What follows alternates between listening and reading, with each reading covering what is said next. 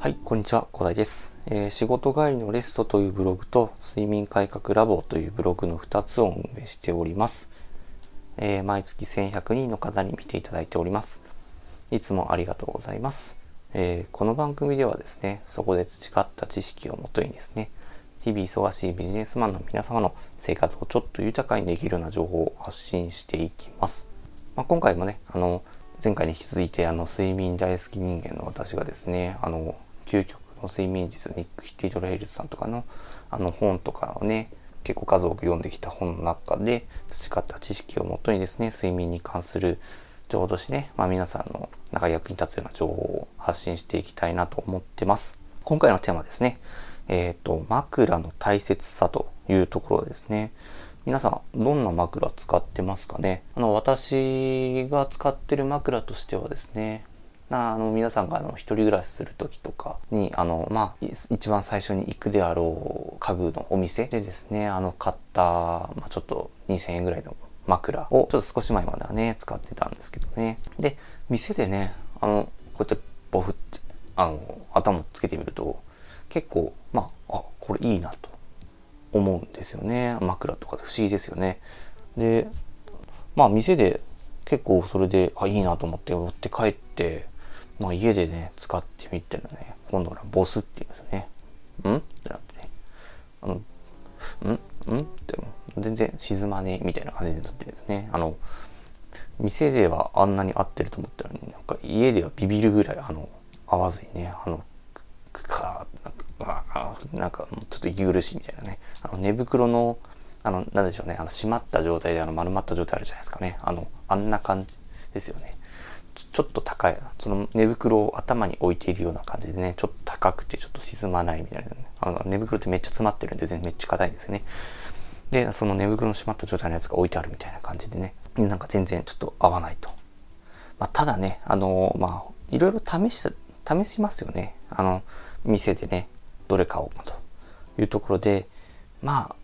いろいろ試した結果ね他に好みの枕もなかったしというところで、まあ、とりあえずそのまま私使ってたんですよね。ただねあの睡眠に関する本とかいろいろ読んでねあのブログをやってるんでねいろいろ調べるんですよね。あの睡眠に関して、まあ、そうするとねなんかどうやらなんか自分で枕の高さを、まあ、いつでも調節できる枕みたいなのがあるというところで、まあ、それちょっとあの、まあ、ブログで紹介してるんですけどなんかフィッティっていう枕なんですけどえそんなものあんのと？えマジで？って今まであの寝袋の詰まった状態のものをなんか置いて寝てたような感じだったのになんでこれを早く俺は気づかなかったんだというところで見てたんですけどね。まあちょっとちょっと高めなんですよね。あの枕。ないくらだったかな。あの6000、7000ぐらい確かしたと思ってるんですけど、ちょっとあれでさ、ちょっと調べてみるか。えーあ、ちょっと調べ終わりましたね。えっ、と、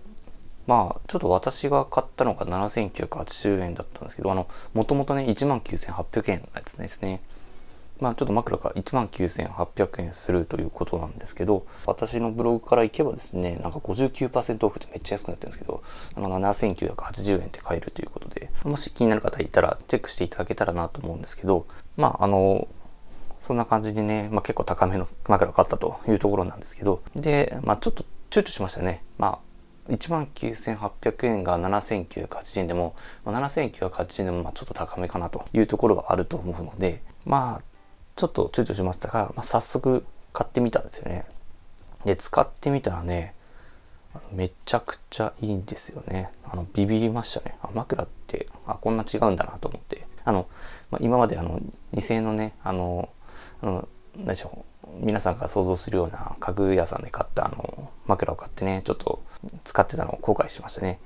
あと、今まで見て、寝ててね、あの、グガガンみたいな感じの変な声出して、息苦しくて、そんな感じの音とか出して寝てたのがね、一気に改善されてね、まあ、よく眠れるようになりましてね。まあ、あの、さすがにちょっとあの、まあ、グガっていうあの、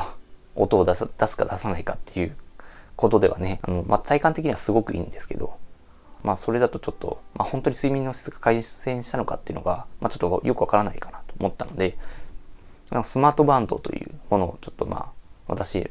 買って、もの持ってるんですけど、まあ今3000円3000円、4、5000円 ?5000 円ぐらいかな ?5000 円ぐらいであの買えるのでね、それを持ってるんですけど、まあ、それを使ってね、あの睡眠波形も測定してね、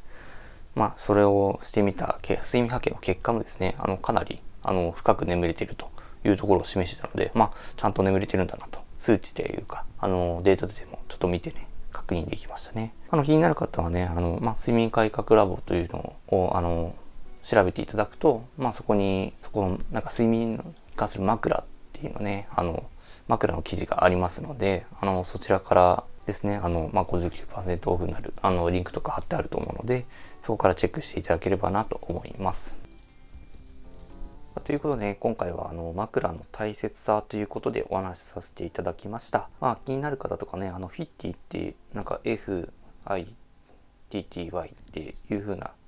FITTY 枕って調べると、まあ、出てきますので、まあ、そちらチェックしていただいてもいいかなと思いますので、まあ、どちらでもいいのでね、私のブログから見るんでもどちらでもいいと思いますので、あの、まあ、チェックしていただければなと思います。まあ、結構ね、あの枕ってね、睡眠の質に直結するので、今悩んでる方とかね、あので、日本人の体の作り的にね、